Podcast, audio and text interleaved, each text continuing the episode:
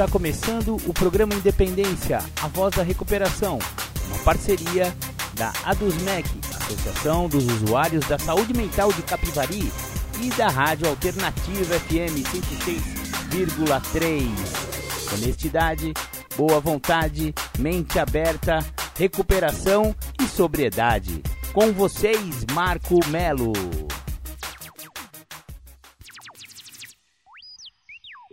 Marco Melo sou eu. Sejam todos muito bem-vindos, sejam todas muito bem-vindas ao programa Independência que começa esta semana, no dia 7 de agosto de 2022. Maravilha, maravilha! Obrigado pela sua presença aqui no programa Independência. Se você está curtindo o programa Independência pelo podcast, um grande abraço para você. Dá um joinha aí para nós para ajudar aí o canal. Se você quer ouvir todos os programas de Independência gravados até hoje, conecta lá com o meu canal do YouTube, Marco Melo 1969 1969 é o meu canal oficial Marco Melo lá no YouTube.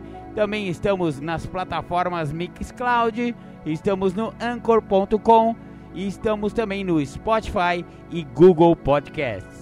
Maravilha, maravilha! Vamos começar o programa Independência com aquela do The Flanders. Um dia perfeito! Você está ouvindo o programa Independência, a voz da recuperação. Bacana! Você ouviu The Flanders, Um Dia Perfeito.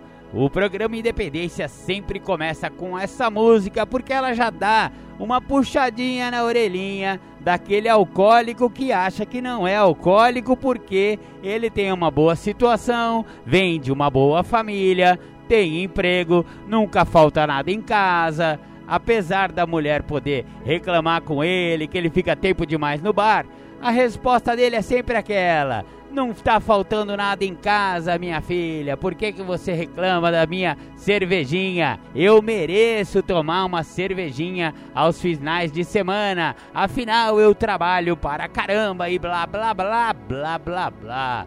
Acho que vocês já entenderam qual é o tipo de alcoólico que eu tô falando. Esse é o que mais resiste a chegar a um nível de recuperação. Então, meu amigo e minha amiga, se você acha que a sua geladeira estar cheia é sinal de que você não é alcoólico, então eu acho melhor você rever os seus conceitos, porque o alcoolismo não tem nada a ver com não faltar nada em casa, porque às vezes não falta nada materialmente falando, mas está faltando algo muito importante naquela casa. É, você Vê se, veja e reveja se não está faltando você naquele lar para que seja um lar realmente harmônico e feliz. É só uma dica aqui do programa Independência para quem acha que pode, sei lá, quem sabe ter problemas com aquela inocente cervejinha de fim de semana. Maravilha, maravilha. Hoje não vamos falar mais de alcoolismo. Prometo que não vou pegar mais no pé dos pingaiada. Vamos falar hoje é o último programa que falaremos sobre o programa de recuperação de neuróticos anônimos. Exatamente, estamos falando já, essa é a terceira semana que falamos sobre neuróticos anônimos. Hoje a gente vai falar dos nono até o décimo segundo passo. Neuróticos Anônimos oferece para a pessoa com problemas mentais e emocionais um programa de recuperação formam uma irmandade de homens e mulheres com a finalidade de se ajudarem mutuamente a recuperar-se da neurose por meio da prática do programa de recuperação dia A, adaptado para o N/A. O único requisito para se tornar membro desta irmandade é o desejo de se recuperar da neurose. Para neuróticos anônimos, neurótica é qualquer pessoa cujas emoções interferem em seu comportamento de qualquer forma e em qualquer grau, segundo ela mesma o reconheça. Eles não estão filiados a nenhuma seita, organização religiosa, movimento político ou a qualquer outra instituição. Não tomam parte em controvérsias públicas e não defendem nem combatem nenhuma causa. O propósito primordial da Irmandade de Neuróticos Anônimos é recuperar-se e ajudar outras pessoas a encontrarem também uma vida serena, equilibrada e feliz. São muito gratos a Deus e a Alcoólicos Anônimos por terem proporcionado os instrumentos necessários à recuperação. Maravilha, maravilha! Esse é o preâmbulo de Neuróticos Anônimos para vocês saberem um pouquinho mais o que significa as reuniões de N/A Neuróticos Anônimos. Existe um grupo de Neuróticos Anônimos em Capivari. Se vocês quiserem, entre em contato aqui com o programa Independência que a gente passa direitinho os horários. Eu tô meio por fora de, dos horários da reunião, mas eu posso entrar em contato com alguns companheiros e companheiras desta Irmandade e passar aí para você. Maravilha, maravilha. Ah, aliás, é, eu divulgo aqui muito o, o WhatsApp da rádio onde vocês podem entrar em contato com o programa Independência, mas eu vou passar aqui também o meu WhatsApp, exatamente o WhatsApp oficial do programa Independência, 11 996752115. Se você tiver qualquer pergunta ou você quiser falar com Marco Melo, é só mandar um zap zap para nós. Tamo junto, tamo junto, maravilha! Então vamos, sem mais delongas, ao nono passo de N/A. Fizemos reparações diretas dos danos causados a tais pessoas, sempre que possível, salvo quando fazê-lo significasse prejudicá-las ou a outrem. Ao chegarmos a este passo, já teremos em mãos uma relação de todas as pessoas que prejudicamos no passado. Um doente emocional honestamente empenhado em recuperar-se terá relacionado sem dúvida um número bem maior de pessoas prejudicadas do que ele poderia imaginar. Sim, porque causar danos não significa apenas agredir fisicamente. Há danos que consideramos pequenos ou mesmo insignificantes, mas que ferem da mesma forma e às vezes muito mais ainda. São coisas tais como menosprezar ou ofender uma pessoa com gestos ou palavras, voltar-lhes as costas, torná-la alvo de comentários desairosos, levantar suspeitas infundadas sobre sua conduta, deixar de pagar-lhe uma dívida e assim por diante. Todo neurótico terá certamente prejudicado um grande número de pessoas durante a vida, dentre as quais se incluem garçons, choferes de praça, engraxates, empregadas domésticas, faxineiros, cobradores de ônibus, enfim, todas as pessoas que ele sempre considerou como sendo, entre aspas, inferiores e a quem tratou, portanto, sem o devido respeito, consideração e cordialidade. É grande também o número de neuróticos que dirão ao encararem o oitavo passo: Mas eu nunca prejudiquei ninguém, nunca faltou nada em minha casa. Aliás, eu é que sempre fui prejudicado. Contudo, não estará entre eles o marido que tantas noites durante anos a fio deixou a esposa chorando em casa, aflita por não saber onde ele andava. Não estará o pai de família em cuja casa nunca faltou nada, materialmente falando, mas que inconscientemente se recusou a assumir as responsabilidades espirituais de marido e de pai? Ou a esposa, para quem a preocupação exagerada com a limpeza da casa não lhe deixou tempo para compreender e amar, entregando-se constantemente à irritação? Não estarão também muitos pais e mães para quem o castigo corporal foi o meio mais adequado de encontrarem para ensinar, entre aspas, seus filhos a viverem, impondo-lhes assim a própria vontade dominadora? Ou os que continuaram querendo ditar as normas de conduta a seus filhos, mesmo depois deles terem se tornado adultos e constituído suas próprias famílias? Quando, encarado com honestidade, o oitavo passo nos leva a admitir que prejudicamos um número bem grande de pessoas e que isso se constitui numa das causas de nosso desassossego. Muitas dessas pessoas, a maioria talvez, jamais teremos condições de encará-las de novo. Tanto mais razão, portanto, para procurarmos as que podem ser encontradas e repararmos os danos a elas causados desde que essa providência não venha prejudicá-las novamente ou prejudicar outras pessoas a elas ligadas.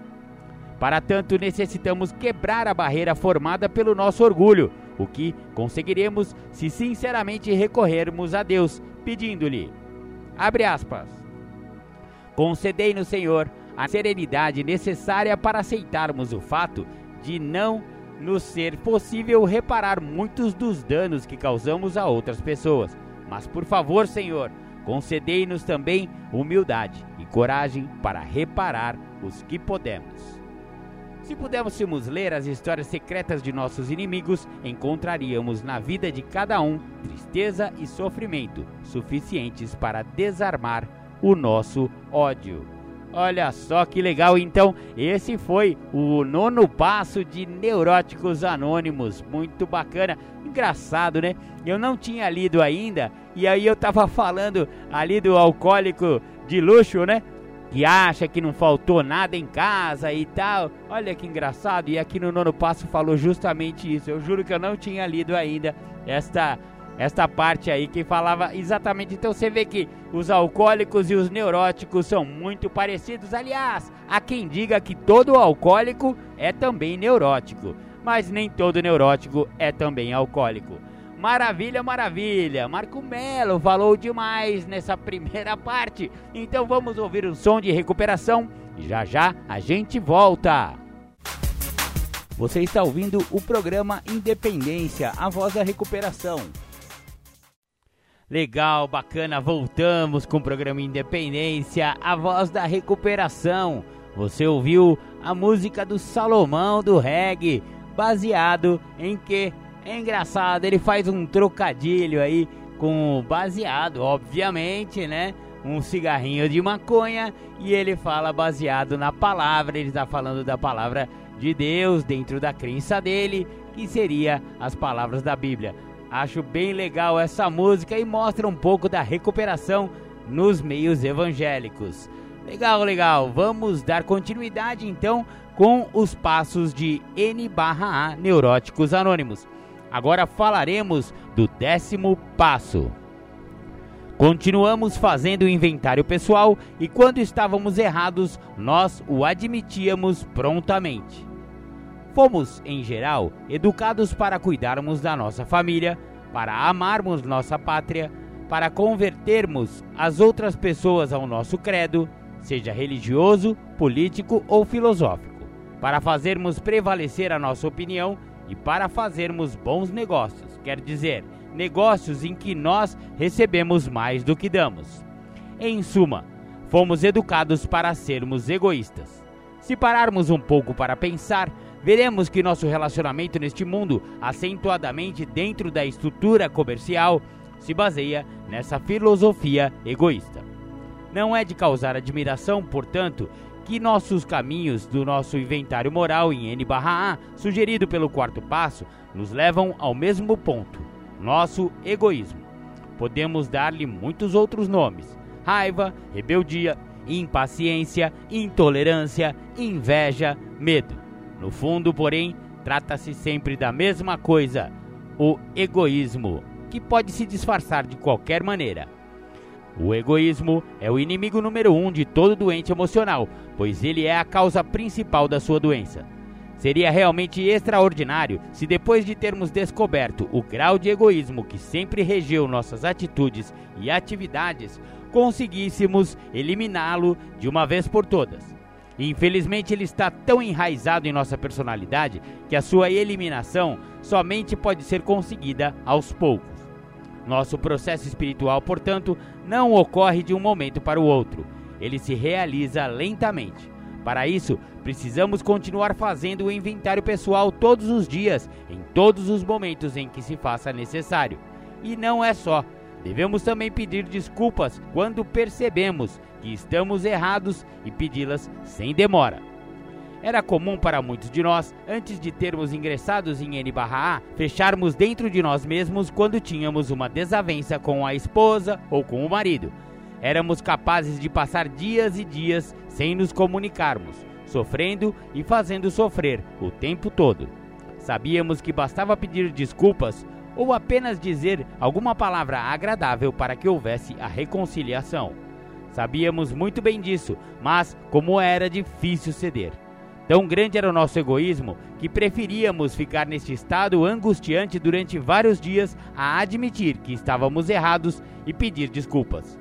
Quem nunca procurou pedir desculpas está se privando de um meio extraordinariamente eficaz de evitar horas e dias de tensão, de angústia, de sofrimento indescritível.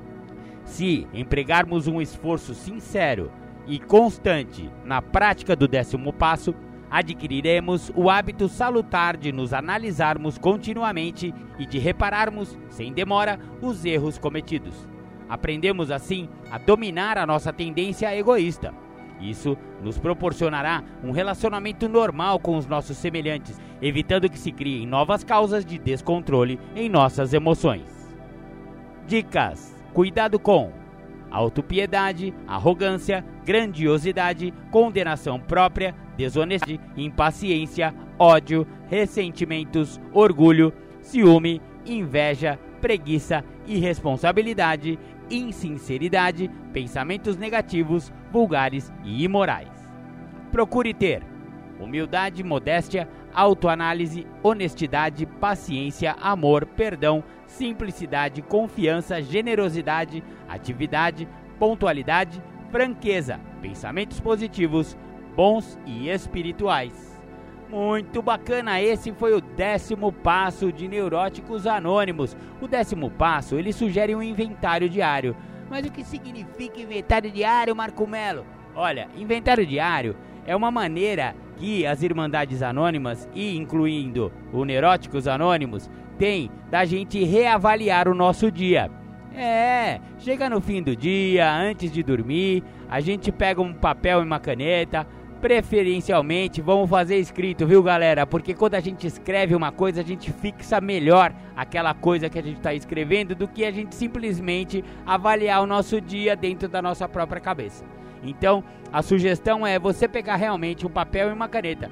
Mas não vamos tornar esse hábito um grande desafio, porque neurótico, adicto e alcoólico gosta de fazer é, tempestades em copos d'água, né? Não, é uma coisa bem simples que você não vai gastar de 5 a 10 minutos no máximo, sabe? Não é para fazer uma grande tarefa, não. É simplesmente olhar para o dia que passou, olhar para as atitudes nossas diante do nosso dia, as pessoas com quem a gente conviveu durante o dia e rever se a gente está fazendo as coisas certas à luz do programa, à luz dos princípios espirituais do programa de 12 Passos. Ou seja, a gente foi honesto, a gente foi bacana, a gente não agrediu ninguém, nem verbalmente, fisicamente nem vamos falar, né? Meu? Já passamos da fase de agressão física, né? Mas a gente pode ter agredido, por exemplo, com sarcasmo e ironia. Parece que não é uma agressão, mas o sarcasmo e a ironia é uma grande agressão ao outro. A gente revê o nosso dia, a gente põe isso no papel e se a gente tem condição de pedir desculpas ou fazer uma reparação para alguém que a gente já percebeu que, olha, eu fui grosseiro com a minha esposa, com meu filho, etc e tal, com a minha mãe, com meu pai, eu vou lá e falo, pô, pai, desculpa aí, hoje aquela hora lá eu falei daquele jeito meio áspero, mas não foi exatamente o que eu quis dizer, enfim, eu tô tentando me modificar, não é fácil. É, sei lá como você vai pedir desculpa ou vai fazer uma reparação, mas o, o, o mais importante é você admitir que você estava errado. E aí, a prática do décimo passo diário vai fazer com que a gente aprenda a não cometer tanta cagada. Vamos falar o belo português? É, porque se eu comecei a, a descobrir um padrão de comportamento aonde eu sou agressivo, ah, nada mais fácil do que descobrir ele antes de fazer. Por quê? Porque todo dia eu tô revendo meu dia e tô percebendo que eu faço uma, uma espécie, eu, eu, tenho uma espécie de padrão de comportamento e esse padrão precisa ser quebrado. Olha que legal que é a prática do décimo passo, ela faz muito bem para a recuperação da pessoa. Bacana, bacana. Vamos ouvir um som, já já a gente volta.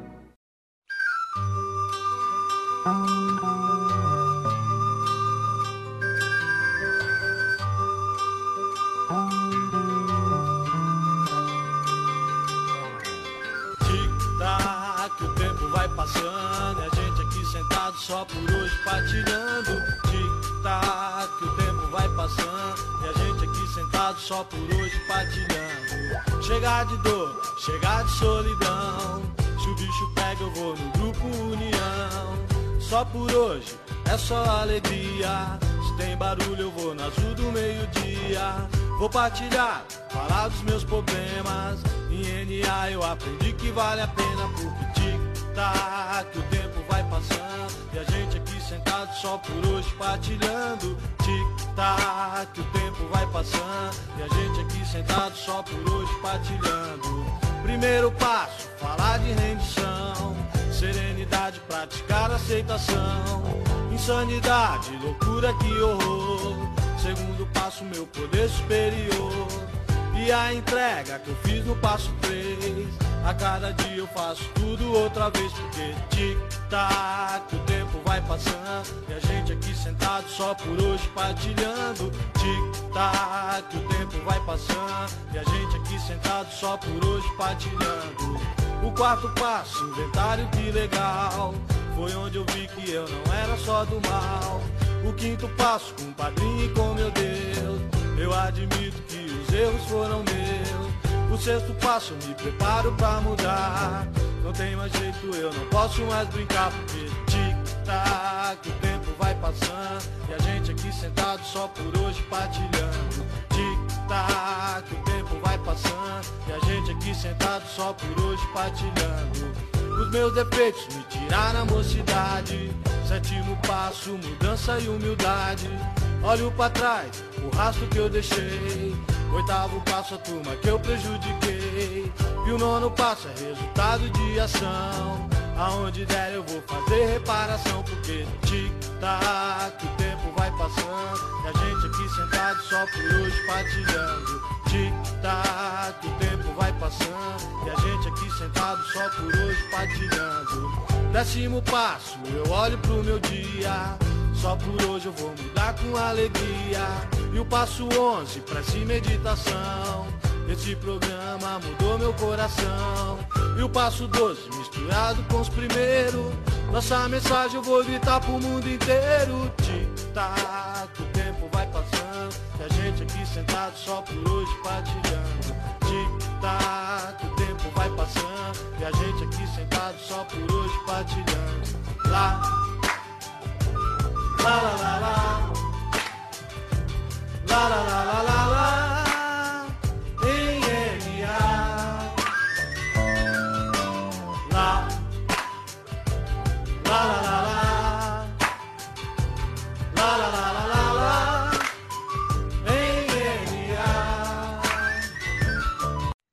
Legal, voltamos com o programa Independência. Você ouviu aí? Beleza. Tic-tac, o som da recuperação de NA.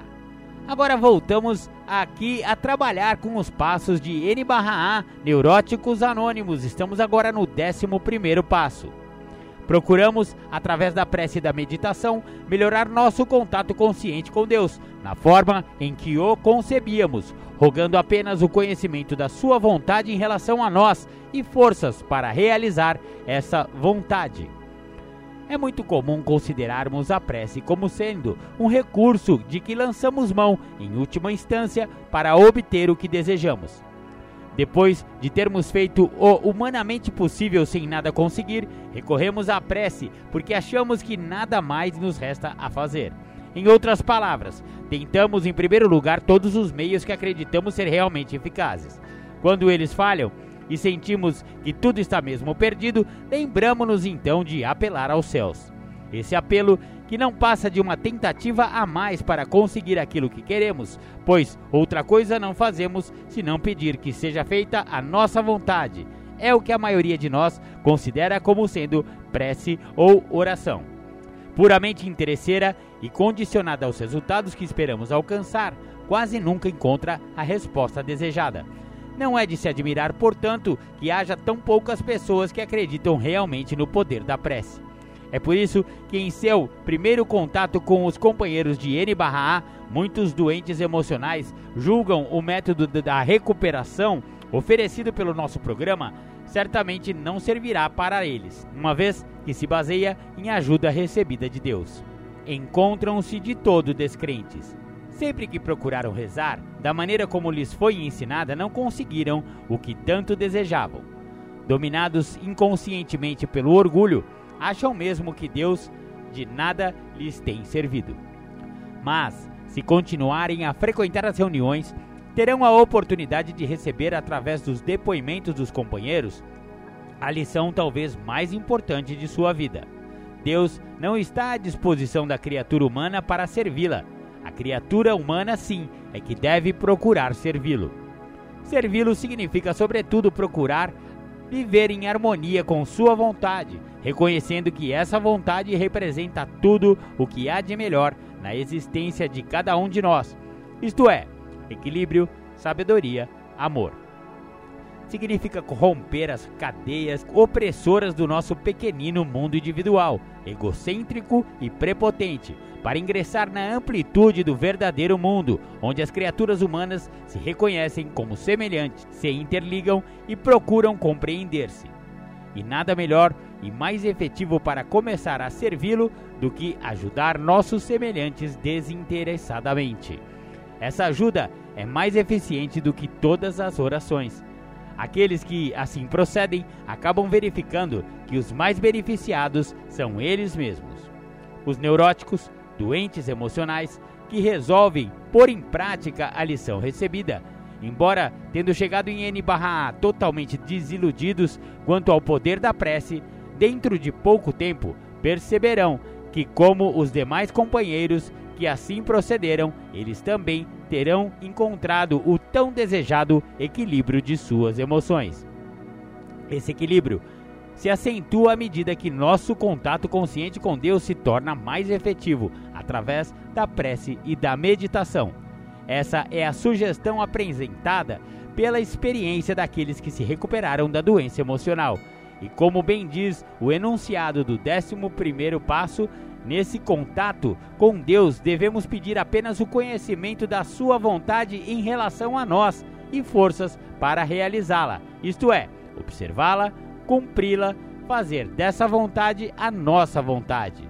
Que mais poderá uma criatura humana almejar, senão que saiba conduzir-se segundo as leis perfeitas da fonte suprema de toda sabedoria, Deus, na forma em que o concebemos? Olhe para esse dia, pois é vida, a própria vida da vida. Todas as realidades e verdades da existência, a felicidade do crescimento, o esplendor da ação, a glória do poder. Porque ontem já é um sonho e amanhã é só uma visão. Porém, o hoje bem vivido torna todo ontem um sonho de alegria e todo amanhã uma visão de esperança. Olhe bem, portanto, para esse dia.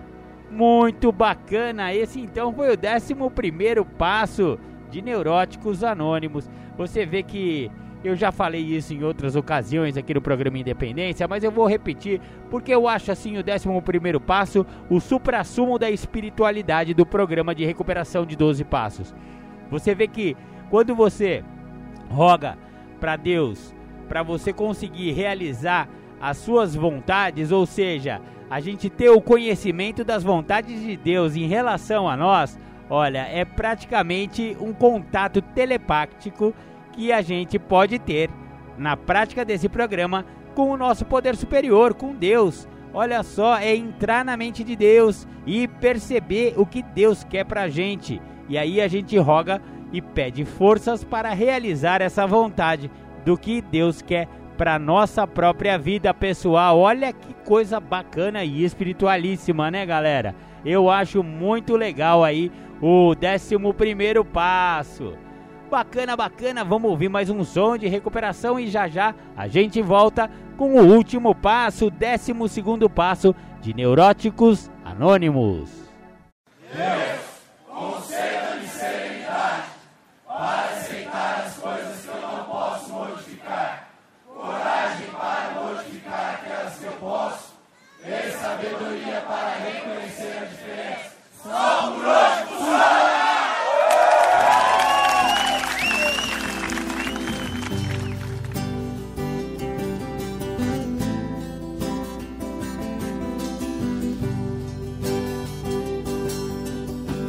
Só por hoje eu não vou mais morrer. Eu não tô mais sozinho, eu estou com você. Essa vida é apenas ritual de passagem. O que nos interessa é levar a mensagem para aqueles que estão perdidos na adicção. Então a nossa letra é ajudar os irmãos. Só por hoje eu não vou mais morrer. Eu não tô mais sozinho, eu estou com você. Essa vida é apenas ritual de passagem. O que nos interessa é levar a mensagem para aqueles que estão perdidos na adicção. Então a nossa letra é ajudar os irmãos. Eu sou mais um adicto em recuperação. E tô aqui só pra falar de gratidão, porque hoje eu tô vivo, eu tô em paz, eu quero muito mais. Serenidade, aceitação, porque eu não uso mais, eu não roubo mais eu não traio mais. Eu quero muito mais, quero saber por que você não ouve o que o padrinho tá dizendo. Então fique sabendo, vai continuar sofrendo, vai. O longo alcance tá aí, e o HI o IP. E quem não tiver no propósito vai se perder. Só por isso eu não vou mais morrer não sozinho, eu estou com você. Essa vida é apenas ritual de passagem. O que nos interessa é levar a mensagem para aqueles que estão perdidos na adicção. Então a nossa letra é ajudar os irmãos. Só por hoje não vou mais morrer. Eu não tô mais sozinho, eu estou com você. Essa vida é apenas ritual de passagem. O que nos interessa é levar a mensagem para aqueles que estão perdidos na adicção. Então a nossa letra é ajudar os irmãos. O nosso olhar brilha de saudade pelas almas perdidas que na entrega das vontades jamais serão esquecidas. Os guerreiros que fizeram a passagem, que viverão NA na clareza da mensagem, são estrelas de um intenso clarão que acenderam outros olhos para a recuperação. A saudade tatuada no coração da gente, como exemplo deixado pelo guerreiro valente. Uma voz ainda ecoa bem baixinha: o amor e a paz da companheira Moniquinha. Já são muitos aqueles que se foram, que deixaram esse mundo de maneira honrosa. Eu já sei. O que tenho que fazer é só seguir o exemplo do companheiro Carlos Rosa. Pois Só por hoje não vou mais morrer. Eu não tô mais sozinho, eu estou com você. Essa vida é apenas ritual de passagem. O que nos interessa é levar a mensagem para aqueles que estão perdidos na adicção. Então a nossa letra é ajudar os irmãos. Só por hoje não vou mais morrer. Eu não tô mais sozinho, eu estou com você. Essa vida é apenas ritual de passagem. O que nos interessa é levar a mensagem para aqueles que estão perdidos na adicção. Então a nossa letra é ajudar os irmãos. Nosso olhar brilha de saudade pelas almas perdidas. Que na entrega das vontades jamais serão esquecidas os guerreiros que fizeram a passagem, que viveram NA na clareza da mensagem, são estrelas de um intenso clarão que acenderam outros olhos para a recuperação. A saudade tatuada no coração da gente, como exemplo deixado pelo guerreiro valente. Uma voz ainda ecoa bem baixinha: o amor e a paz da companheira Moniquinha já são muitos. Aqueles que se foram, que deixaram esse mundo de maneira honrosa. Eu já sei. O que tenho que fazer é só seguir o exemplo do companheiro Carlos Rosa, pois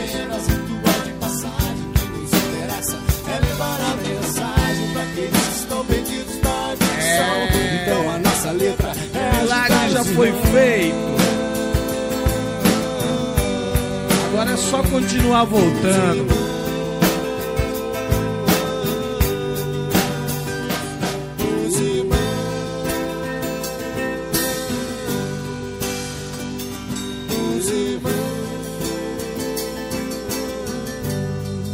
É, companheiro, o milagre já foi feito, agora é só continuar voltando.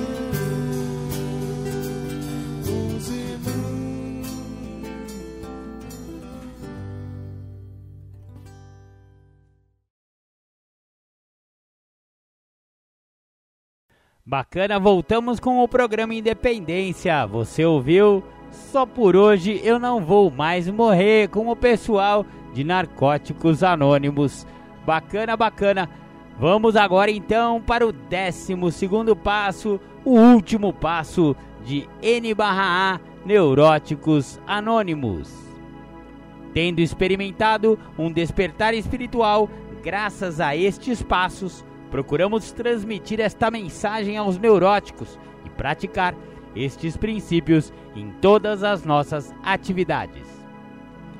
Ao falar em despertar espiritual, Eribahaá está se referindo à mudança de personalidade que leva o doente emocional a atitudes e ações diametralmente opostas àquelas a que sempre esteve habituado. Se antes procurava fugir de suas responsabilidades, ele agora as enfrenta. Se antes achava que o mundo era seu devedor, ele agora o vê como seu credor. Se antes só sabia sentir inveja, ódio, ciúme, autopiedade e ressentimentos, ele finalmente começa a perceber que está aprendendo a amar os seus semelhantes.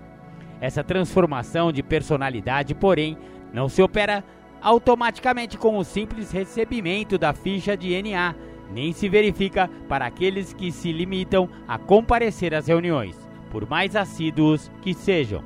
É necessário muito mais. É necessário fazer um esforço sincero no sentido de praticar todos os 12 passos.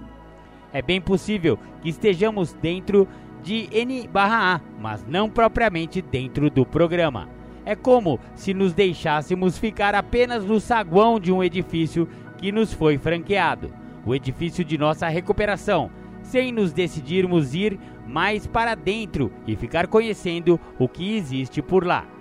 Nesse saguão, estamos somente pondo em prática o primeiro passo e parte do décimo segundo. Reconhecemos que somos impotentes perante as emoções e procuramos, de certa forma, transmitir a mensagem de N/A a outros neuróticos. Ainda não chegamos a compreender o verdadeiro sentido do programa, a sua essência, pois não nos aventuramos a explorar o interior do edifício onde os demais passos nos aguardam. O saguão, por si só, nada mais nos pode oferecer. Entretanto, como bem podemos deduzir do seu enunciado, o 12 passo só pode realmente ser praticado em toda a sua extensão após termos experimentado um despertar espiritual, que por sua vez resulta do empenho empregado na prática de todos os demais passos do programa. Sim, porque a mensagem não se transmite com palavras apenas, transmite-se muito mais com o exemplo de quem está de fato mostrando sinais de recuperação as palavras poderão transformar-se numa forma negativa de transmissão da mensagem se não estiverem alicerçadas no exemplo e poderão dar a entender que N/A não funciona para todos, que certas pessoas não obtêm resultados com o programa, a começar por aquela que está transmitindo a mensagem com palavras apenas. Seu comportamento na vida diária não demonstra que ela esteja realmente procurando se conduzir dentro do equilíbrio e da tranquilidade que o programa oferece. Muito importante, sem dúvida, é a referência feita neste passo à prática dos princípios do programa em todas as nossas atividades.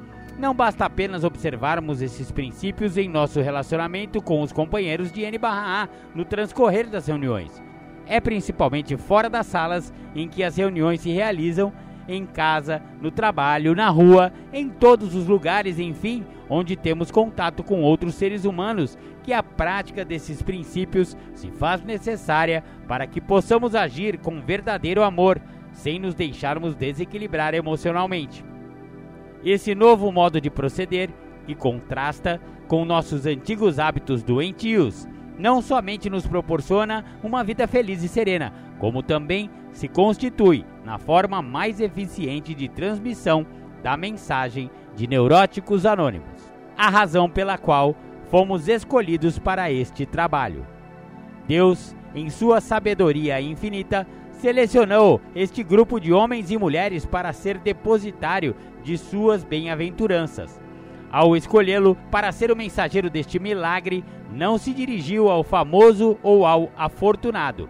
Ele foi em busca do humilde, do enfermo, do infortunado. Foi diretamente ao doente. Suavemente Deus nos disse: Em tuas mãos fracas e trêmulas eu confiei uma virtude que vai muito além da amizade a ti foi dado o que foi negado aos mais cultos de seus conhecidos. Estas coisas não foram concedidas aos cientistas, estadistas, nem às esposas ou às mães, nem aos meus pastores foi-lhes concedido o dom de recuperar outros doentes. Somente a ti. Este dom deve ser usado desinteressadamente. Traz consigo uma grave responsabilidade. Nenhum só de seus dias deve parecer-lhe demasiadamente longo. Não alegue que seu tempo é demasiadamente curto. Nenhum caso deve ser encarado como demasiadamente doloroso, nenhuma tarefa demasiadamente dura, nenhum esforço demasiadamente grande. Deve ser usado com tolerância, porque não limitei a sua aplicação a nenhuma raça, credo religioso ou condição social. Estará sujeito à crítica pessoal, que será caracterizada pela total incompreensão do problema. Seu destino poderá parecer-lhe ridículo, suas intenções mal interpretadas.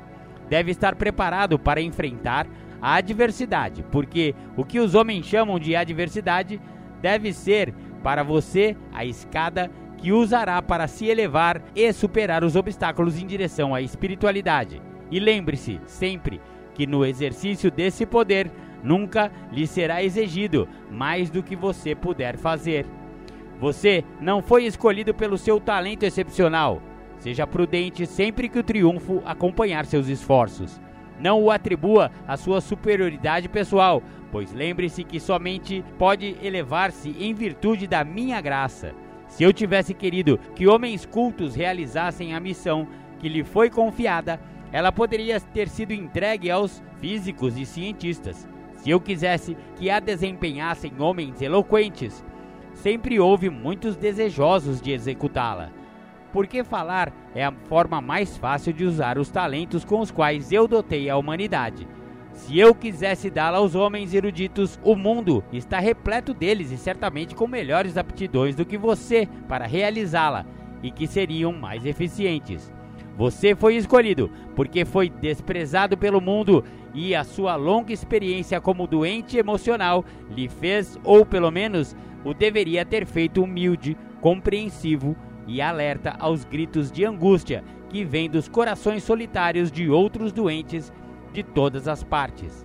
Guarde sempre em sua mente aquele dia em que entrou pela primeira vez em uma sala de N/A, disposto a abraçar seu programa de vida, principalmente demonstrando vontade de modificar sua vida sob minha orientação.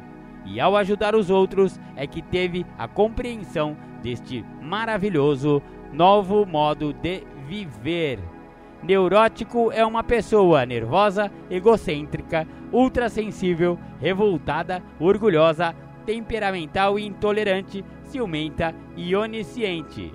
Muito bacana!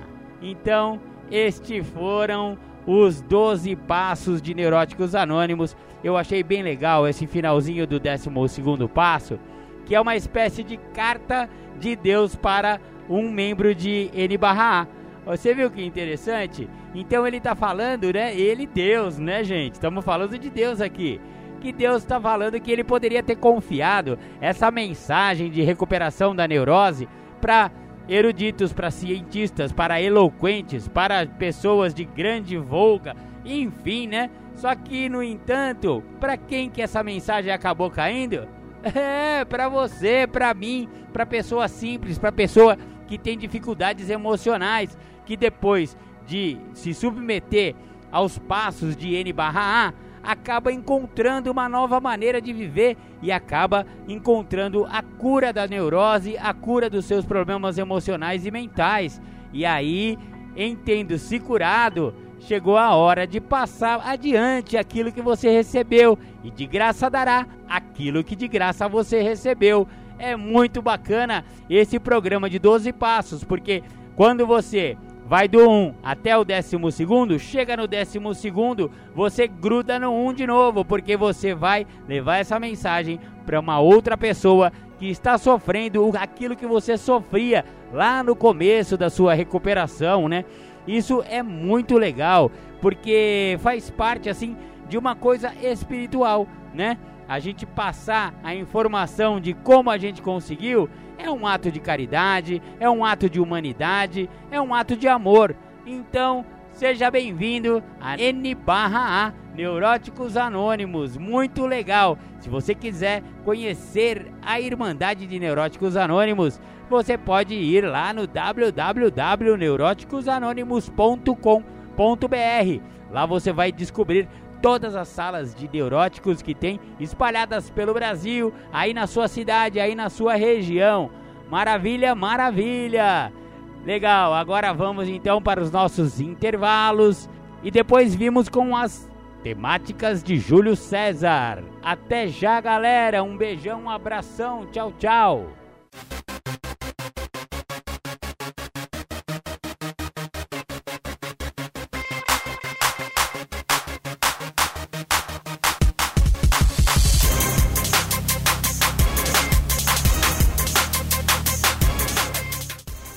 Voltamos a apresentar programa Independência, a voz da recuperação.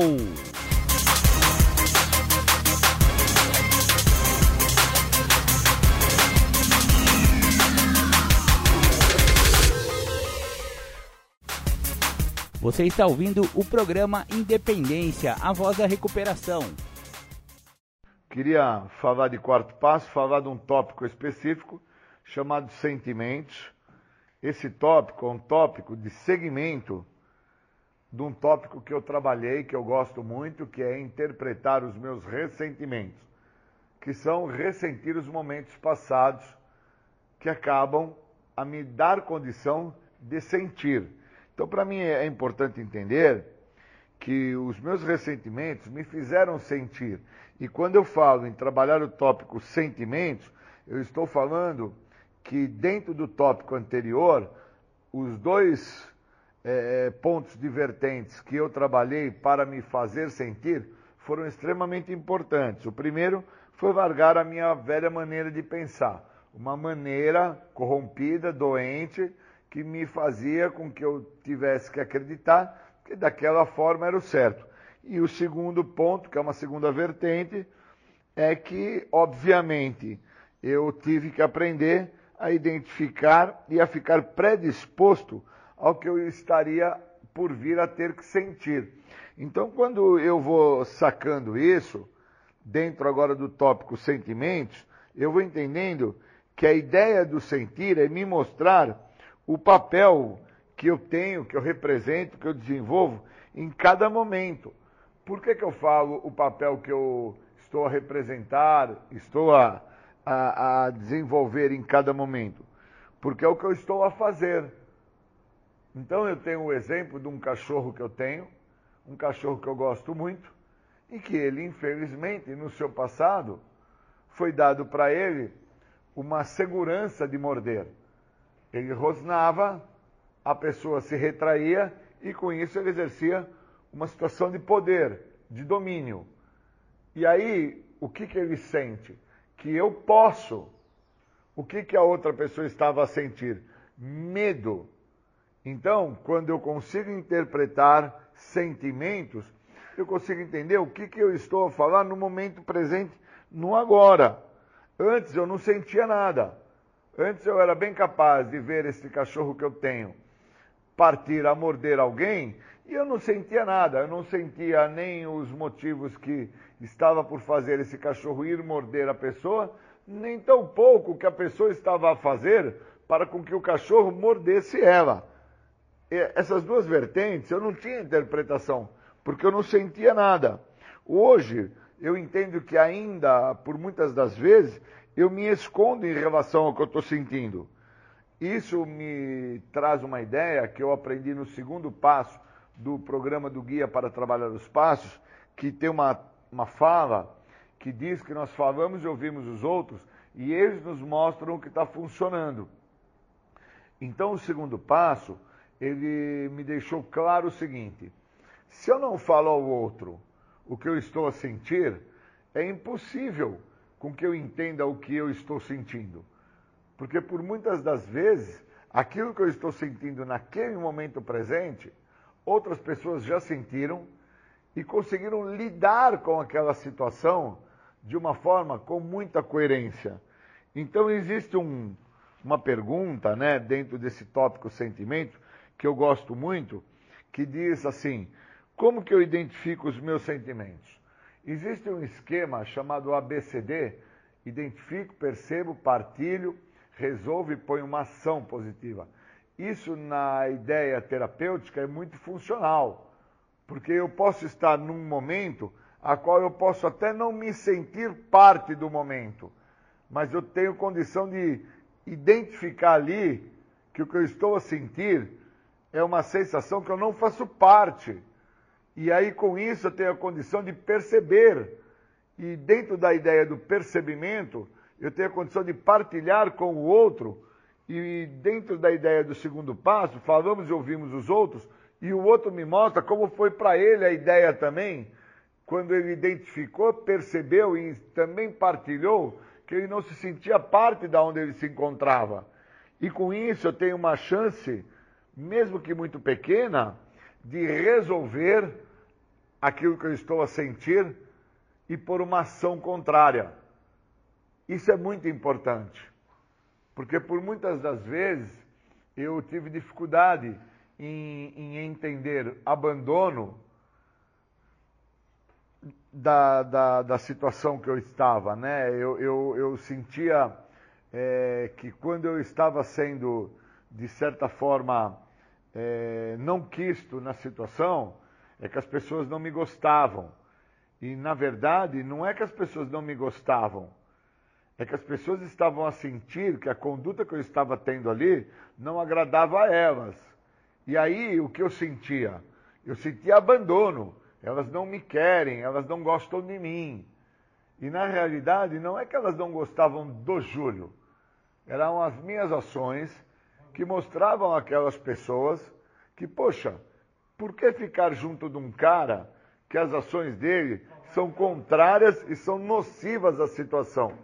Então, isso me aconteceu muito dentro da, da minha situação de uso de álcool e de drogas, mas muitas vezes dentro do, da minha casa, dentro dos meus empregos, dentro das minhas rodas de convivência de amigos, num passeio.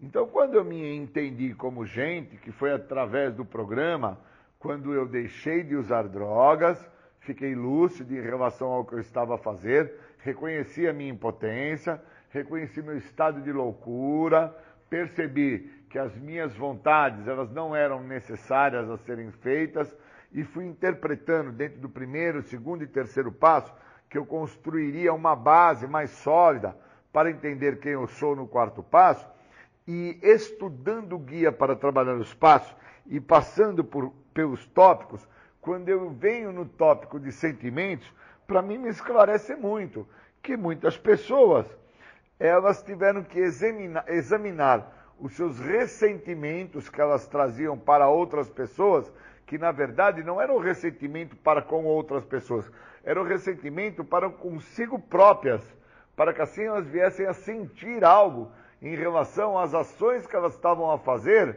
contra elas mesmas. E quando eu entendi isso, esclareceu-me muita coisa, porque eu entendi que tudo o que eu ressentia era de momentos a quais eu estava a sentir. Então, os sentimentos, eles são uma direção, eles são uma luz no escuro, esclarece, me direciona, me põe em contato com quem eu sou, da onde eu vim, até onde eu cheguei e agora para onde eu vou, sentindo o que eu estou sentindo. Então hoje eu sinto que através do programa de 12 passos, dos grupos anônimos, através desta partilha dentro do guia para trabalhar os passos, eu tenho uma direção, eu me sinto seguro. E esse sentimento de segurança, de esperança, esse sentimento de valorização, esse sentimento que quebra todos os outros sentimentos que eu tinha, de medo, de angústia, de repulsa, sentimentos de abandono, sentimentos de descasos que eu sentia que, que o outro, muitas, muitas das vezes, o outro, quando eu falo, é os meus parentes próximos. É o meu irmão, é a minha mãe, é os meus primos, é os meus vizinhos.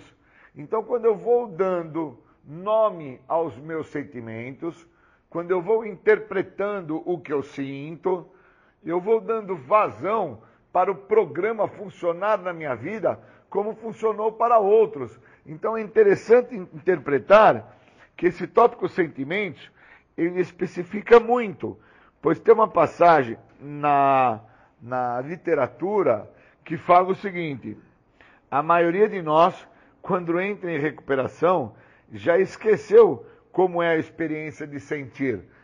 Por que isso? Porque quando eu cheguei em recuperação, eu não tinha mais essa experiência do sentimento do amor, do sentimento do carinho, do sentimento de gratidão, do sentimento da amizade. Eu não tinha mais isso, eu tinha esquecido como funcionava isso. Essa troca, esse, essa via de mão dupla. Eu não tinha esse sentir. Por causa que o que eu buscava sentir era a sensação que a substância química me dava. Então, quando eu bebia, eu tinha um tipo de sensação, sentia aquele tipo de sensação e sabia que se eu cheirasse um tipo de cocaína, ou se eu fumasse um tipo de outra droga, ou que eu fizesse no sentido de algum tipo de substância psicoativa, a qual uma difere da outra, eu iria vir a sentir a resposta daquele tipo de substância psicoativa. Então, quando eu chego ao programa, eu chego sem sentir, sem entender o que é o amor. O amor é o ato modificador do comportamento. Eu chego sem sentir o que é a vergonha. Hoje eu interpreto que a vergonha é a autoanálise negativa que eu faço da minha própria pessoa. Eu cheguei ao programa sem sentir o que é a raiva, que hoje entendo que a raiva é a negação da realidade. Então, quando eu vou nomeando os meus sentimentos, quando eu vou dando margem para que o outro me direcione, eu vou interpretando que aquilo que eu estou a sentir vindo do outro é respeito, é amor, é carinho, é afeto, é tudo o que quando eu cheguei ao programa, eu cheguei sem sentir. Por isso que esse tópico sentimento, ele vem na sequência do tópico ressentimento, pois a ideia do ressentimento é ressentir os momentos que se passaram. Então, quando eu ressinto um momento que se passou, eu estou a sentir algo. E aí o tópico sentimento, ele nomeia esse algo. Ele me dá uma chance ímpar de entender, através do nome daquele sentimento, ao que se refere. Então, muitas das vezes, com 25 anos, eu estou a sentir sensações que para mim são no, no, é novo. São momentos que, como eu cheguei ao programa sem dar devidos nomes aos sentimentos que eu trazia, eu chego ao programa vazio, eu chego ao programa solto. E aí eu, eu, eu vivo o que o programa me oferece, eu passo a ler a literatura, eu passo a escutar as partilhas, eu ganho um padrinho, eu conquisto amigos, eu me possibilito a estudar, a trabalhar, e essa junção de todas essas dinâmicas, por não estar fazendo uso de álcool e drogas, vai me gerando sentimentos, emoções, que ainda assim, mesmo tendo muitos anos sem usar álcool e droga, eu identifico uma dificuldade muito grande de dar uma nomenclatura àquilo que eu estou sentindo. Pois eu chego ao programa sem entender isso. Eu venho para o programa sem saber ao que se refere sentir. Eu chego ao programa interpretando a sensação de que cada substância me proporcionava.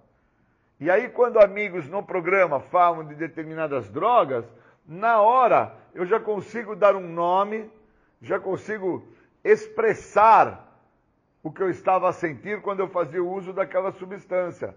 Isso é muito importante que eu traga essa, nessa minha narrativa. Pois senão eu não entendo que o dar um nome àquela sensação não determina o sentimento que eu estou a sentir por estar fazendo uso daquela sensação. E eu preciso entender que muitas das vezes eu estou a ter uma sensação com um determinado tipo de droga, pois eu estava a sentir algo na relação que estava se apresentando com meu pai, com a minha mãe, com meu irmão, com meu empregador, com meu educador, e eu não tinha habilidade com aquele sentimento. E não tendo habilidade com aquele sentimento, eu fazia uma contra-transferência, que era o meu desejo imaturo de ser feliz, buscando uma saída fácil e rápida através de um tipo de substância psicoativa que eu fazia o uso, sentia um tipo de sensação e achava até que eu estava a sentir algo. Na verdade, eu estava a anestesiar o que eu teria que sentir. Isso é muito profundo que eu estou falando de quarto passo, é muito profundo. Isso eu estou falando do Júlio.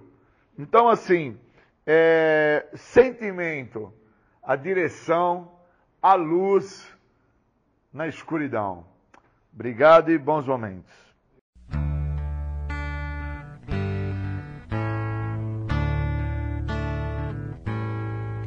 Só por hoje vou tomar uma decisão. Chega de tanto sofrer, chega de solidão. Me reunir junto com meus amigos de verdade, partilhar. Tenho certeza minha vida vai mudar. O sofrimento já passou. Ser feliz é o que eu quero ser. Só por hoje mais um dia nasce. Só por hoje eu vou vencer. Jesus Cristo é amor, meu poder superior. Obrigado pela minha vida.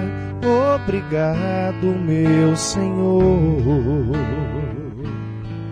Só por hoje, serenidade na oração, coragem e sabedoria e aceitação. Meu sofrimento, eu agradeço ao meu Deus por estar vivo e poder partilhar minha mensagem e dizer. O sofrimento já passou. Ser feliz é o que eu quero ser.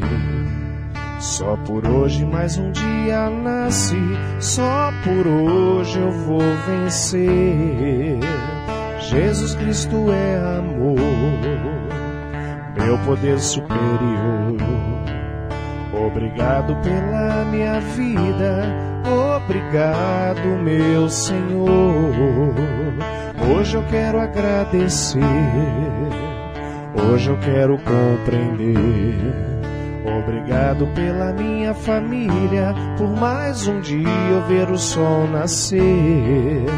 Uma nova vida eu quero ter, na Irmandade aprender. Aprender com os doze passos que o Senhor Enio vai dizer. Passo 1. Admitimos que éramos impotentes perante a nossa dicção, que nossas vidas tinham se tornado incontroláveis.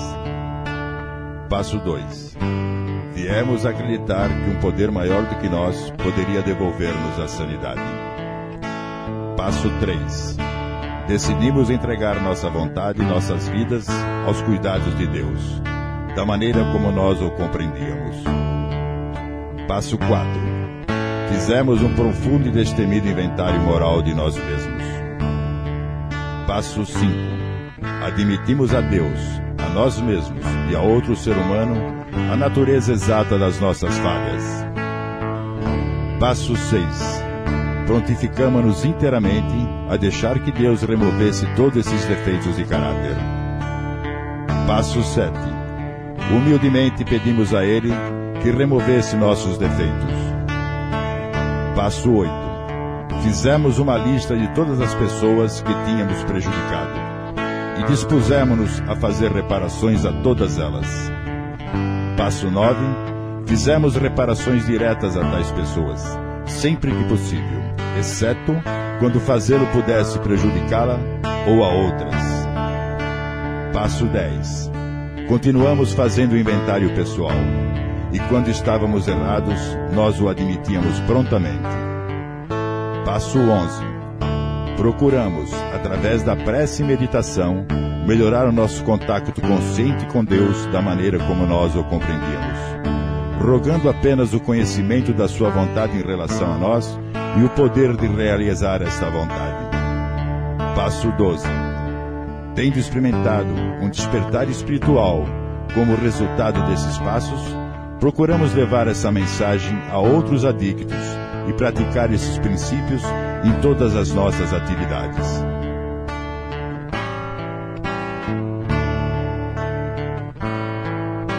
O sofrimento já passou, ser feliz é o que eu quero ser.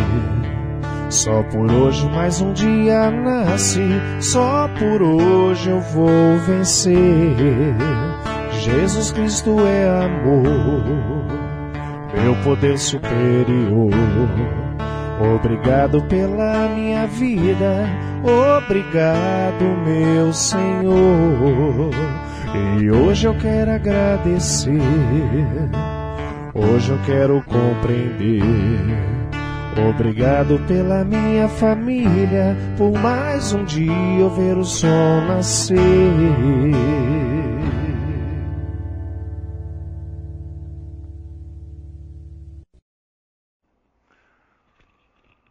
Tema da palestra: O caminho é um só. Do primeiro ao terceiro passo, o programa me ensina que eu não posso, alguém pode se eu deixar. O primeiro passo me diz que eu não posso, porque ele me retira o químico, mas me sobra um vazio. O segundo passo diz que alguém pode, porque as minhas melhores ideias me levaram até onde eu chego. E o terceiro passo diz: se eu deixar, porque aí eu não vou fazer o que eu acredito que seja bom e vou vir a fazer sim o que o outro tem para me oferecer. No quarto passo eu descobri quem era o cara que precisava se recuperar. Mas eu só descobri isso porque no quinto passo foi me dado o caminho. E o caminho é um só. Por isso que eu preciso ter quinto passo. Eu preciso de quinto passo, porque o caminho é um só. Não existe outro caminho. Todas as minhas tentativas que foram frustradas para me recuperar, elas se deram porque eu sempre quis que a recuperação se desse através do que eu tinha para oferecer ao programa. E a recuperação nunca se deu ou viria a se dar através disso. A recuperação ela se dá através do que o programa me oferece. E o programa me oferece só um caminho: o caminho da libertação da doença da adicção. Um segredo que tanto me escapou. Então eu cheguei ao programa acreditando que o meu grande problema era usar droga, tomar picada, beber, é, beber pinga, fumar crack. Eu cheguei com essa ideia, eu cheguei com essa narrativa ao programa. E depois eu descobri que não era isso que o programa tinha para me oferecer, parar de usar droga. O programa me oferecia um caminho que valeria muito mais a pena de ser percorrido do que somente a ideia de parar de usar droga. Que o caminho da ideia de parar de usar droga é um caminho muito curto, porque eu paro rápido. Eu não sou um cara que tenho dificuldade para parar. Eu sou convocado num local, num centro de tratamento ou numa cadeia, eu sou convocado num hospital devido a uma enfermidade e eu paro rápido de usar. E depois que eu paro rápido, eu me recupero muito rápido fisicamente. E ao me recuperar muito rápido fisicamente, eu fico muito propício a achar que eu não tenho problema nenhum. Por isso que tem aquela parte no primeiro passo que diz, na parte da negação, que a negação é uma parte da minha doença que diz que eu não tenho a doença, que eu não tenho problema nenhum. Porque eu me recupero tão rápido a partir do momento que eu paro de me drogar, que eu não entendo o caminho que aconteceu? Aconteceu que por não estar usando droga, obviamente o meu corpo se regenera, porque eu devo ter isso comigo, é uma questão fisiológica, de ordem regenerativa, que eu me sinto tão bem rapidamente, que eu não entendo o caminho que eu percorri para chegar ao tal estado de desespero, que foi fazer o uso da droga. Então, o primeiro, segundo e terceiro passo, ele me dá uma base que no quarto passo eu tenho que vir a me conhecer. Quais os caminhos que eu tenho que vir a me conhecer? Que me levaram ao estado de desespero. E isso eu tenho no retorno do quinto passo. Porque quinto passo não é ler quem eu sou para uma outra pessoa. Quinto passo é entender qual foi a trajetória que me levou a chegar ao estado de desespero que eu cheguei, que me fez procurar através do uso de álcool e de drogas, naquele momento que eu me encontrei fazendo uso de droga e de álcool, que aquele caminho que eu estava optando, que era fazer a utilização da substância, seria um caminho plausível. Por isso que o programa, ele deixa claro que só existe um caminho. O caminho é o que fala na última página do livro do texto básico, que o programa me oferece a libertação da doença da adicção. Então eu escutei pessoas que me falaram assim: "Cara, eu vou ficar louco. Eu vou ficar louco, porque eu estou relutante ao caminho que o programa me oferece. Eu estou relutando. Eu já sei que o caminho é um só, mas eu reluto a fazer esse caminho. Eu vou ficar louco, porque eu não consigo focar no caminho do programa. Então eu fico focando nos meus filhos, fico focando no trabalho, fico focando na garotinha que eu tenho num contatinho do celular e não entendo qual que é o caminho que o programa me oferece. Me oferece a libertação da doença da adicção. O segredo que tanto me escapou. Então, esse segredo que tanto me escapou, no quinto passo, eu tomo contato com esse segredo.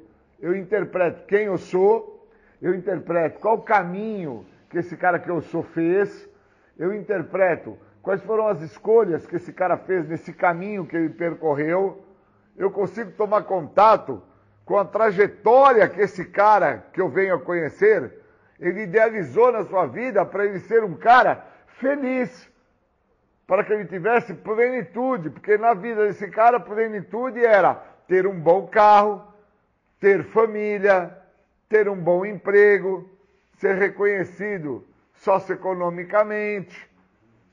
E o caminho que o programa me oferece não é esse, que eu vou ser feliz por ser casado, ter filhos, ter um bom emprego, ou ter um bom carro, ou morar numa casa, num condomínio fechado. O programa me oferece um caminho que vai melhorar a minha vida em relação a todas as vidas que eu acho que eu já vivi ou já tive. Por isso que do primeiro ao terceiro passo eu detenho o uso desse comportamento, deste caminho que eu percorri. No quarto passo, eu começo a entender a trajetória desse cara que está nesse caminho, e no quinto passo, eu compreendo aonde que eu cheguei. Porque o outro, ao escutar aonde eu cheguei, o outro consegue me parar e falar para a minha pessoa: Júlio, você está relutante. Você está relutante em permitir com que o que o programa tem para te oferecer, você use e fique bem com a vida que você tem hoje. Porque a vida que você tem hoje, ela vai totalmente contra a vida que você acha que você deveria ter, que era ter uma família, ter um carro, ter uma casa, ter filhos, ter um, uma boa profissão, ter um bom emprego, ter grana. E o programa vai totalmente contra tudo isso. Porque o programa quer que você liberte, mas não é do álcool e da droga, é da doença da adicção que é algo muito maior do que usar álcool e droga. Então, a negação que eu tenho dentro da doença da, negação, da adicção, esta negação diz que eu não tenho problema nenhum, porque é uma parte da minha doença, esse fator chamado negação, que me impede de contar para o outro, no quinto passo, realmente qual foi a minha trajetória. Foi uma trajetória de medo, foi uma trajetória de dúvida, foi uma trajetória de repulsa, foi uma trajetória de falta de aceitação aonde eu me encontrava, que era dentro da minha casa, com aquele tipo de pai que eu tinha, com aquela mãe que se encontrava ali, com os irmãos que faziam parte daquilo que eu achava e denominava como família. Então hoje está sendo um dia maravilhoso para mim. Porque eu consegui interpretar que dentro do primeiro, segundo e terceiro passo, eu construo um entendimento para quem foi Júlio no quarto passo. Mas eu só reconheço quem foi Júlio no quarto passo quando no quinto passo eu entendo a trajetória que esse Júlio fez para chegar ao tal estado de desespero e fazer o uso do álcool e das drogas para que eu não viesse a ter a compreensão do caminho. E o programa me dá essa compreensão, que só existe um caminho. E esse único caminho está escrito na última página do livro, do texto básico que o que o programa me oferece é a libertação da doença da adicção. Um segredo que tanto te escapou, Júlio. Qual foi esse segredo, meu Deus, que tanto me escapou? Foi entender o caminho que eu tracei. Qual foi as, as condutas dentro desse caminho? Quais foram as minhas maneiras de pensar dentro desse caminho? E para que eu entenda tudo isso, eu preciso me revelar, eu preciso me delatar, eu preciso me mostrar para o outro. Eu não posso, tendo o caminho do programa, eu não posso, tendo o quinto passo, eu não posso, tendo a oportunidade de admitir a, a minha própria pessoa, a Deus, tá? e a outro ser humano, a natureza exata desta primeira pessoa a qual eu venho reconhecer isso através dos caminhos do programa. Eu não posso evitar de fazer isso, me delatar, me conhecer. Eu não posso ficar a me justificar, a racionalizar tremendos absurdos. Eu não posso deixar eu, Júlio, de desfrutar desse benefício, ficar relutando, relutando, relutando a não viver este caminho de recuperação que o programa me oferece. Eu não posso, senão eu vou ficar louco. Eu vou achar que só por estar sem uso de álcool e de droga eu já estou em recuperação e por estar sem uso de álcool e de droga a minha vida é plena, a minha vida é maravilhosa. E minha vida não é plena, minha vida não é maravilhosa. Eu tenho uma vida com inúmeros transtornos, com inúmeras dificuldades, inúmeras repulsas, e isso quem vai me deixar claro é o meu apadrinhamento. Porque eu vou me delatar, eu vou me confessar, eu vou me revelar, eu vou deixar claro para o outro qual foi os caminhos nesta trajetória, quais foram as minhas opções nesta trajetória, quais foram as minhas escolhas nesta trajetória de vida, de existência, de quem é Júlio. E o outro, ao escutar tudo isso, o outro vai poder compreender que eu não sou culpado por muito do que eu acabei causando ao próprio Júlio, ou até causando a algumas pessoas que tiveram na trajetória neste caminho do Júlio.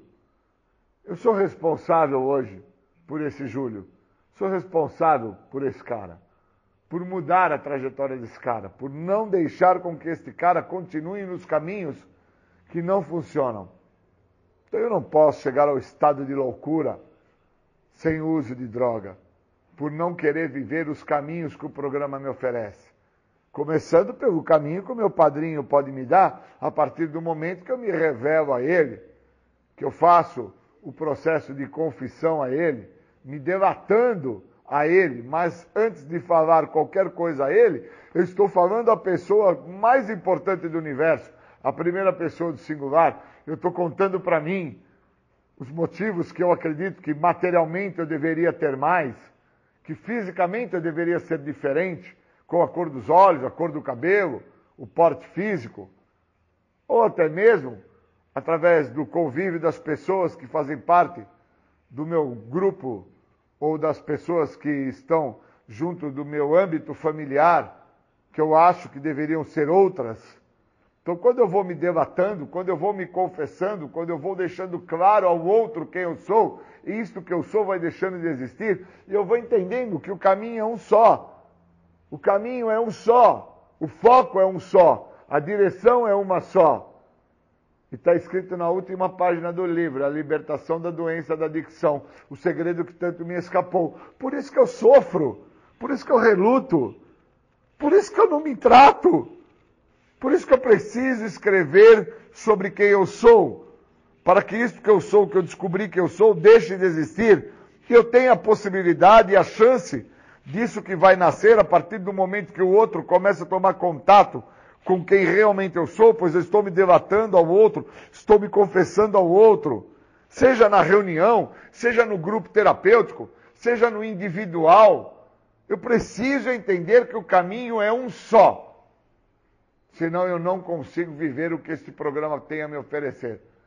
Que é me sentir liberto, me sentir em busca de plenitude, me sentir fazendo parte da onde eu me encontro.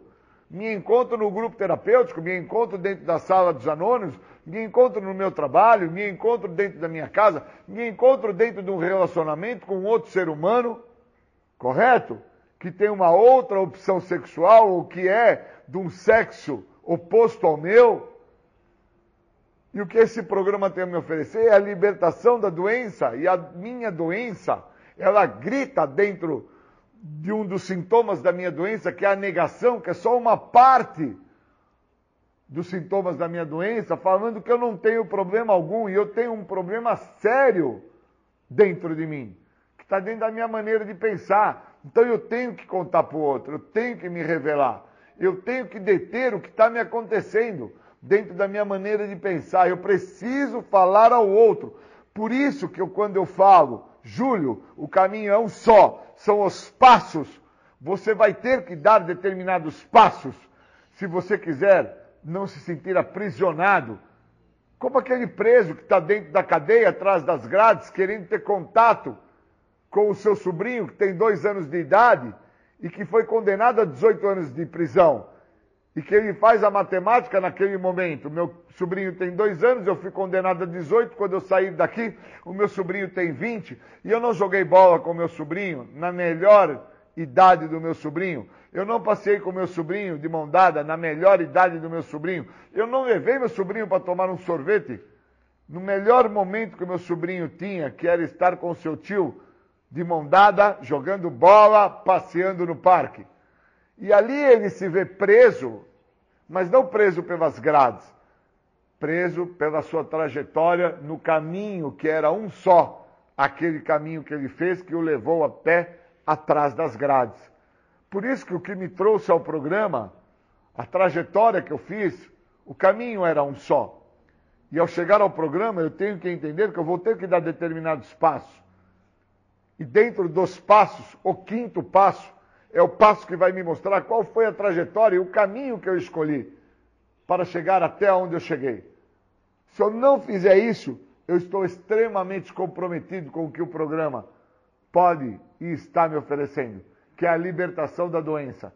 Eu vou me manter então aprisionado dentro de uma mente doente, que sofre de uma ausência psíquica, que tem a possibilidade, ao falar e escutar o que o outro tem para lhe informar, para lhe ajudar, como um retorno, como uma direção, como um sentido de apoio. Se eu não fizer nada contra esse Júlio, que está aqui falando nesse momento para vocês, quem é o Júlio? Um ser desprovido psiquicamente, que gosta de ficar a relutar sobre aquilo que funciona. Pois já funcionou para outros, pode vir a funcionar para mim também. O outro me falou isso, que quando ele se delatou, quando ele se confessou, quando ele se revelou, ele se libertou, mas ele não se libertou do químico, pois tirar o químico do outro foi como tirar o químico do Júlio. Me recuperar da situação de estar sem químico foi muito rápido, foi muito prático. Fiquei sem o uso por um período curto e rápido, logo me recupero fisicamente, me regenero, porque fisiologicamente eu tenho um processo autorregenerativo muito bom. Isso se mostra desde a minha infância, de quando eu caía, machucava o joelho ou chutava o chão com o dedão do pé, e rapidamente a minha pele se recompunha. Mas psiquicamente, eu nunca aceitei as vezes que eu chutei o chão e machuquei o dedão do pé, ou então às vezes que brincando eu não conseguia acompanhar a brincadeira dos meus amigos e caía no chão e me machucava os joelhos. E eu só vinha descobrir que eu nunca aceitei, pois eu tinha obesidade, pois eu era uma pessoa desprovida da prática física, quando eu me delatei, quando eu me revelei ao outro, quando o quinto passo se fez presente em minha vida. Antes disso, eu não sabia quem eu era. Hoje eu já sei quem eu sou, da onde eu vim, aonde eu cheguei e para onde eu vou. Meu nome é Júlio César, eu sou um adicto. Obrigado.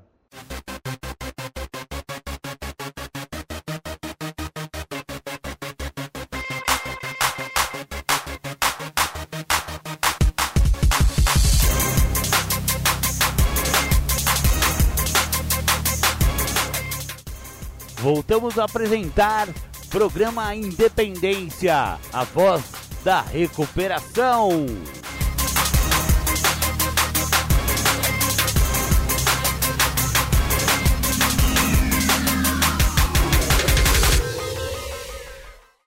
Quando nós falamos da doença da adicção e eu busco, quando uma pessoa me pede para fazer algum trabalho de áudio, algum vídeo, algo voltado para reconhecimento da doença, eu sou uma pessoa que às vezes eu me torno até suspeito no processo, devido ao quanto eu gosto da questão de ter que trabalhar a doença da adicção.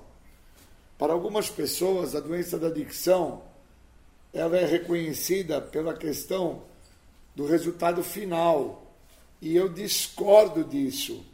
Eu acredito que a questão do resultado final, que é a utilização de qualquer tipo de substância psicoativa, ou então uma questão de fundo comportamental, a qual a pessoa se torna adicta, uma escrava daquela situação, não visto primeiro a doença, fica-se então pautado na ideia de que tudo que acontece na vida daquela pessoa é por parte daquilo que ela estava fazendo. Então, se ela bebe, tudo que acontece é porque ela é alcoólica. Se ela usa droga, ah, ela usa droga, ela usa químico, por isso que ela fez aquilo. Se ela é uma pessoa que tem um quadro de cleptomania, ela gosta de roubar, ela gosta de fazer algumas coisas assim nesse sentido, se apropriar de coisa dos outros, então fica-se pautado que aquilo que aconteceu é porque ela é uma ladra, é uma sem vergonha. E na realidade o problema é muito maior. O problema é a doença. Então, tem a doença que tem que ser vista, tem que ser reconhecida, admitida. Tenho que aceitar que sou portador de algo que tem uma definição, esse algo reconhecido. Não é algo aleatório, não é algo fantasioso, não é algo lúdico, é algo sério.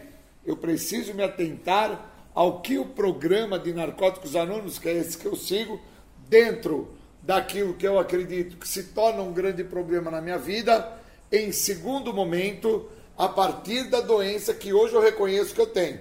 Mas eu chego ao programa dos Anônimos acreditando que o que me levou ao programa foi a questão do uso de álcool e drogas. Só que quando eu me atento que o problema de uso de álcool e drogas é uma situação secundária, eu então começo a olhar que um problema que antecede a isso, que é secundário, que é a minha doença reconhecida, onde a Organização Mundial da Saúde entende que existe, ela tem um CID, tem uma nomenclatura.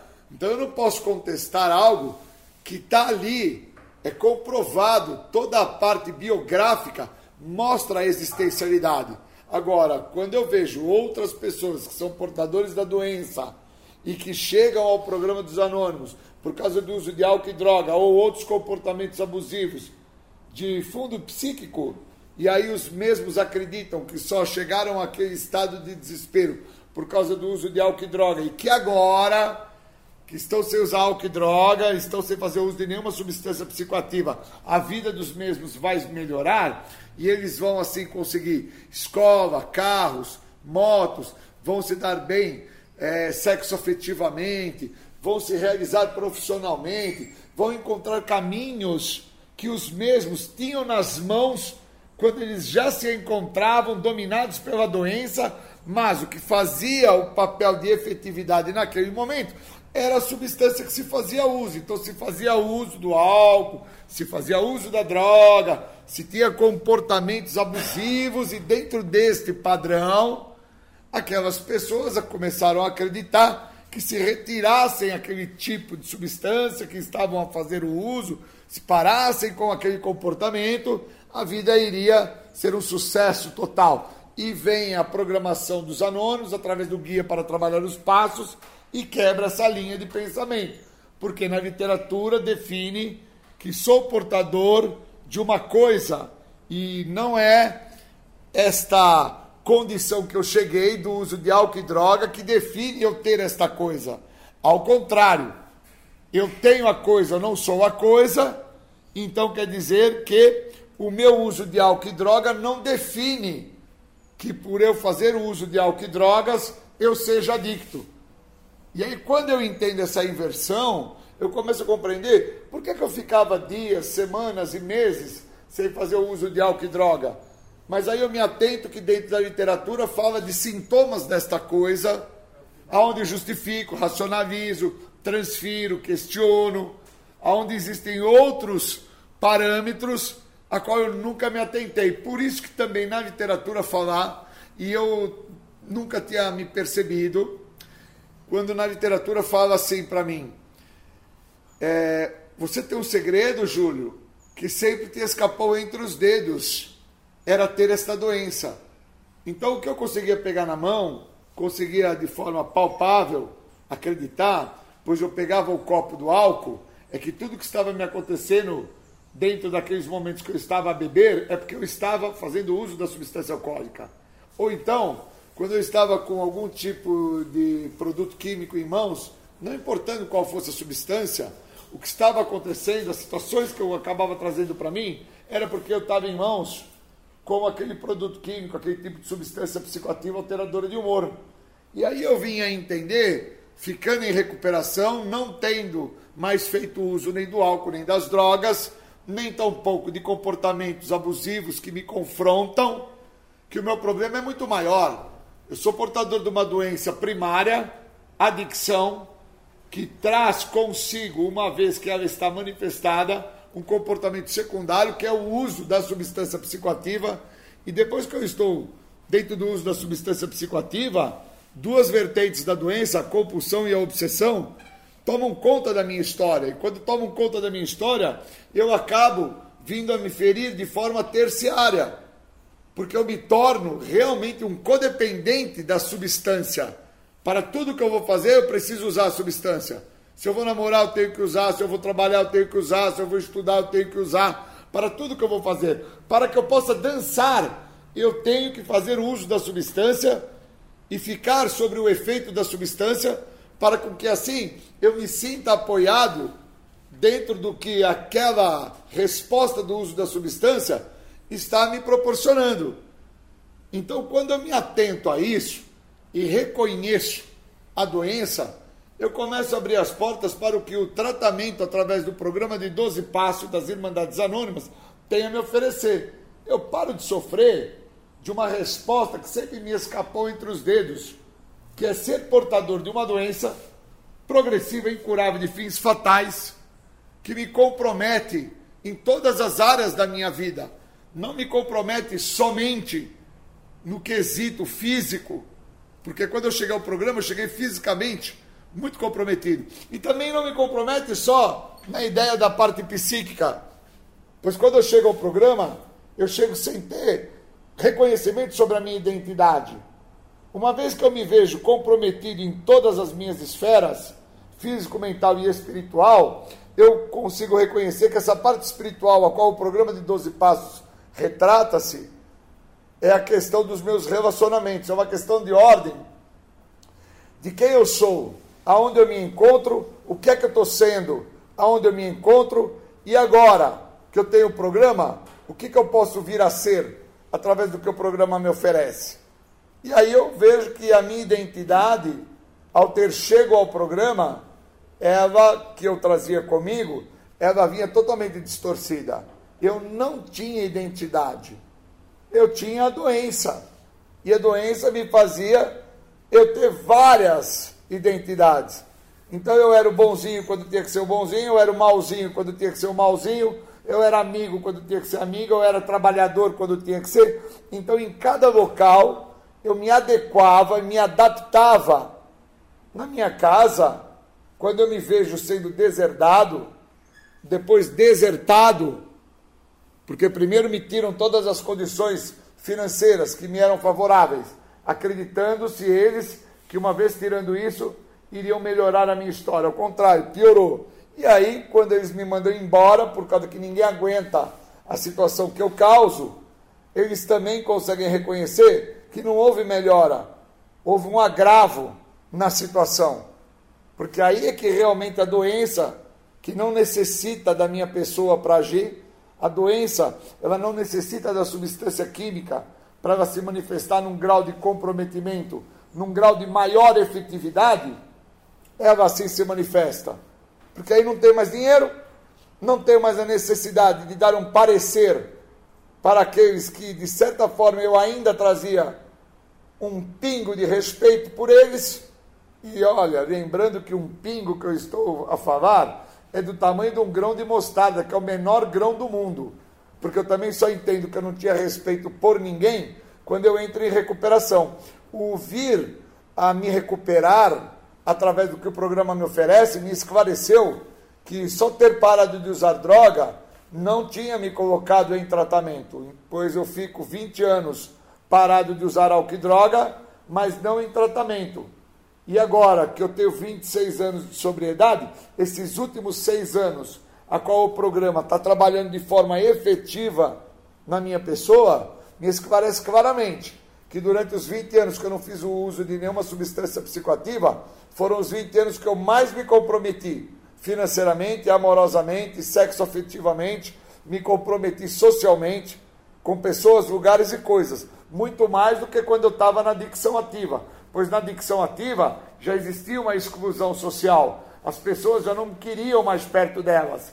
Eu já tinha sido deserdado financeiramente e desertado também, porque as pessoas entenderam que dinheiro era um problema para mim e a figura delas ao meu lado era um grande problema para mim, porque eu me embasava que tendo elas do meu lado, eu podia fazer o que eu quisesse porque o estado de egocentricidade que eu trazia comigo era muito grave, era muito crônico, era realmente nocivo. Mas eu só reconheço isso quando eu entro no programa, me atento que quanto for maior a chance que eu tenha de me atentar ao que é o programa de recuperação, maiores vão ser as chances a quais eu vou desenvolver em relação a entender a doença e não a questão da substância. A substância, para mim, já está muito claro o que é.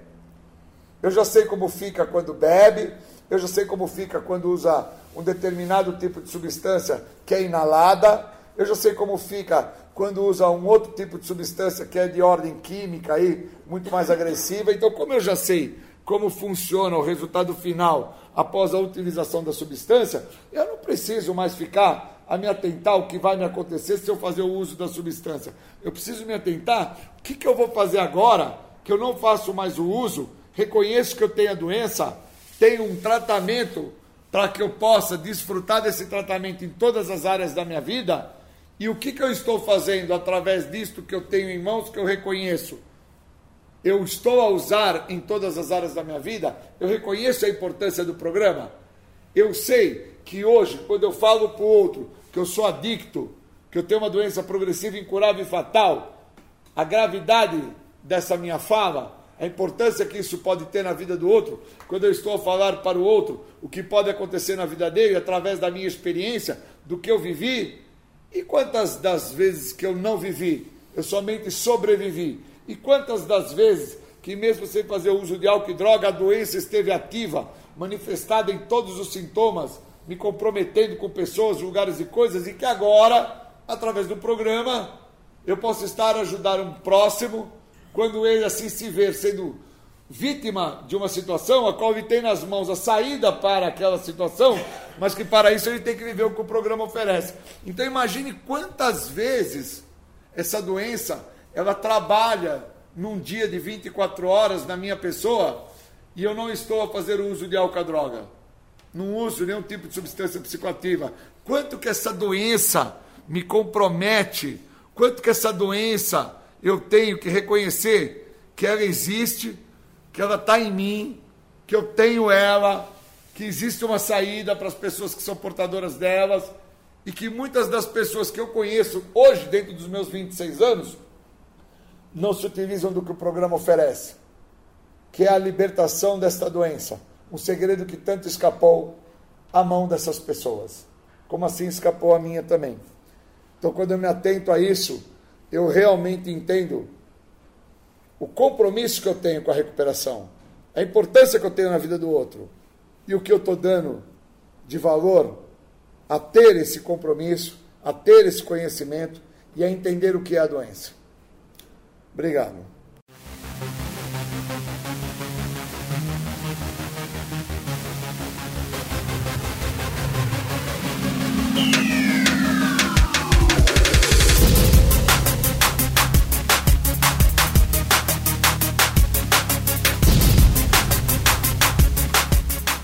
Você ouviu o programa Independência, a voz da recuperação, uma parceria da ADUSMEC, Associação dos Usuários da Saúde Mental de Capivari e da Rádio Alternativa 106,3. Até domingo que vem, com mais informações a respeito de dependência química e alcoolismo. Obrigado, até mais!